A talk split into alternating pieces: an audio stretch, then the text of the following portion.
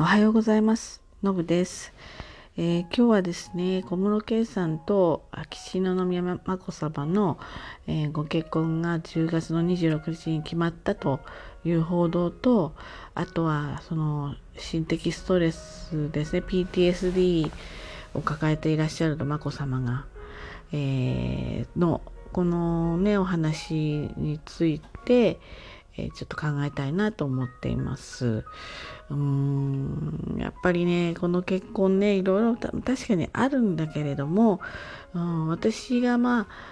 この結婚どう思いますかって聞かれたらば、うん、私のスタンスとしては、まあご自由にいい意味でねご自由にっていうことなんですよ。確かにご自由にじゃ済まない立場の方ではあるんだけれどもただ人間っていうね、まあ、生物というか生き物どこに生まれ落ちても幸せになる権利っていうのはねあると思うんですよ。あのなんていうんですかね幸せじゃない結婚は意味がないと思うし、えー自分がこの人と一緒にいることが幸せになっていく選択のなのだと思ったらこれをあの当事者じゃない人たちがうんとやかく言うような話ではないんじゃないかなと思います。確かに皇室っていうところにはねこうそれだけでは済まされないようなあものはあるんだとは思うんですよね。だけれどもじゃあねあのこぞってこうあることないことを掘り起こしてねそれに対して批判したり、えーしていいのかとで特に皇室の方々っていうのは反論できるような立場にないわけですよ。中にはねご意見として割と昔から比べると、うん、お気持ちを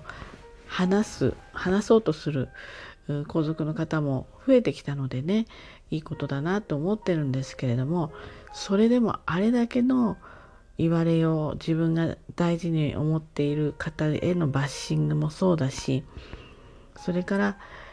親子の会話孫様とのね紀子様のこういう会話がなされたとかっていうような報道だってどこまで本当なのかどこまで聞いたものなのかそれからご本人たちの例えば仮に親子喧嘩ってとこでもあるからそれの何て言うんですかね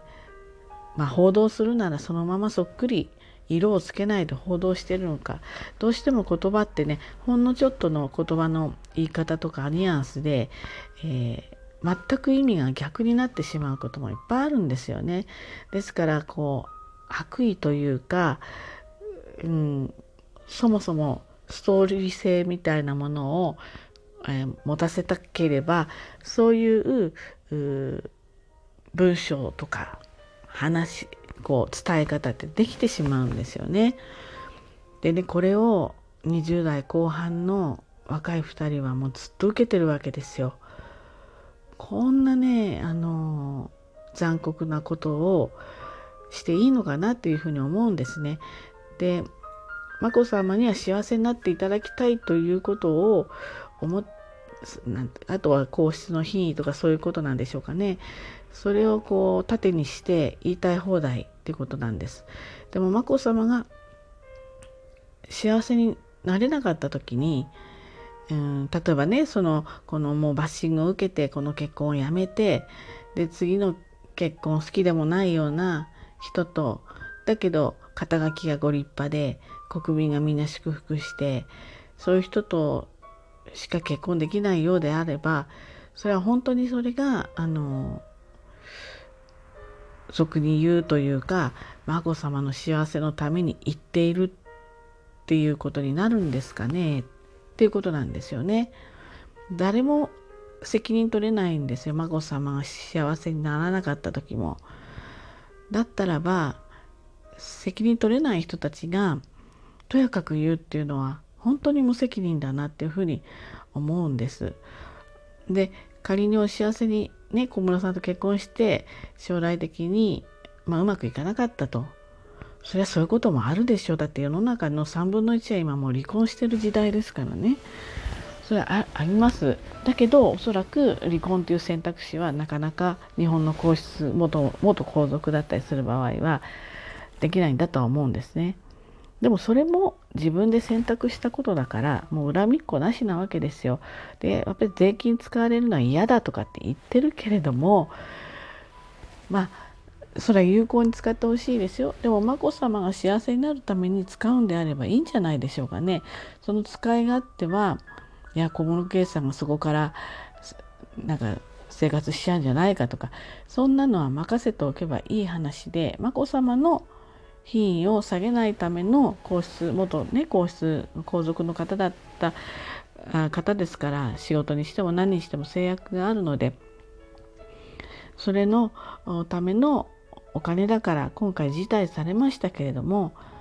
で確かに税金だけれども眞子さまに対して、え思い入れが国民の皆さんがあるのであれば眞子さまが全額使ってますっていうふうに思ってもらったらいいんじゃないかと思うんですよ。そこを人んちの財布ですからねちゃんと眞子さまそういうあの頭のいい方だからちゃんとそういうふうにお使いになると思うけれどももう眞子さまがそもそも嫌い皇室が嫌だってことであればこれはもうしょうがないです。で皇室にはお金かかってるからね。うん、だけれどもそのいちいち目くじら立てることが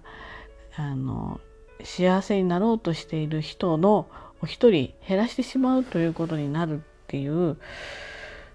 この現実みたいなものを本当もっとした方がいいんじゃないかなって私はすごく思うんですよね。でやっぱり知的ストレスで人を病気に追いやってしまうわけなんですよ。そりゃそうなりますよ。本当にねちょっとこう辛いですねそういう話聞いてて。でね皇室に生まれた方はしょうがないんです。これも私がもしかしたら生まれてたかもしれないし。ねあの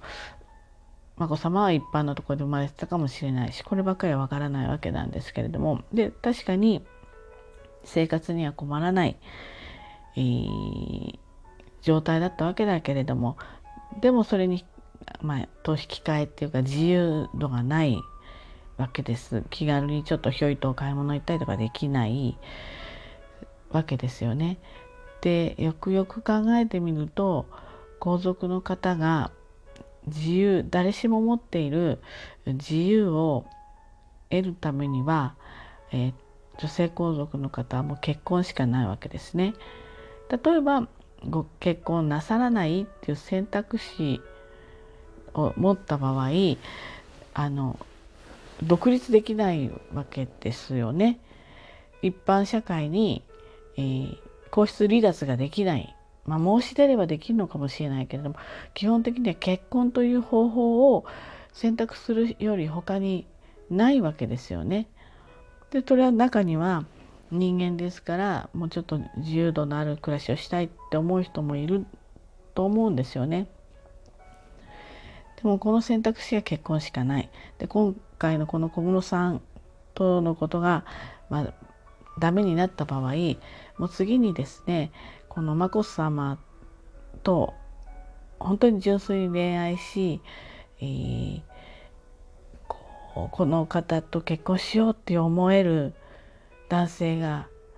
すごく減っちゃうと思うんですよね。やっぱこういう叩かれ方をするっていうのを現実で見てしまった時にまあ腰が引けるっていうのはもう当たり前のことですよ。そもそも腰が引けちゃう相手なわけだから。そうするとですね眞子さまのねご結婚のチャンスっていうのがもうますますなくなっていく。それからやっぱり無理やり別れさせられたような状況になりますからもしね小室さんと結婚しなかったら。やっぱり残像は残るわけですよね。ですからねこの小室さんと恋愛したっていうことが、えー、まあ一つのいい意味でも悪い意味でも運の尽きだったと。いうことなんだけれどもこれを3年間触れることもできない中ね離れて暮らして、えー、それでもお互いの絆を深め合ってねここまでこぎつけたこの2人のこの根性と粘り強さと、まあ、思いの深さとねこれは評価し、えー、まあ盛大にはできなくてもねにこやかに送ってあげるもしくはあのやっぱりどう考えても賛成できないっていう人はスルーするっていうことをあのしていってほしいなっていうふうにすごく思います。人それぞれに幸せになる権利はねあるので、えー、それを本当に周りの人が足を引っ張るべきではないと私はちょっと一貫して思っていることなので、えー、ちょこのねあのニュースを聞いてその PTSD の話も聞いて、えー、やっぱりここはちゃんと「行ってらっしゃい」っていうふうに「お幸せにね」って送ってあげたいなっていうふうに思います。あの2人が会見でねなかなかこうにこやかに、えー、こうお幸せをこう前面に出す会見ではなくなってしまうと思うんですけれどもまあこれこれをクリアしてもらえればね2人で、まあ、アメリカで生活していけるわけですからね是非是非そこは最後の、まあ、一つの、まあ、一山だと思って頑張ってほしいなとそんな風に思います。ということでね、えー、今日も一日頑張ってまいりましょう。じゃあね。バイバイ。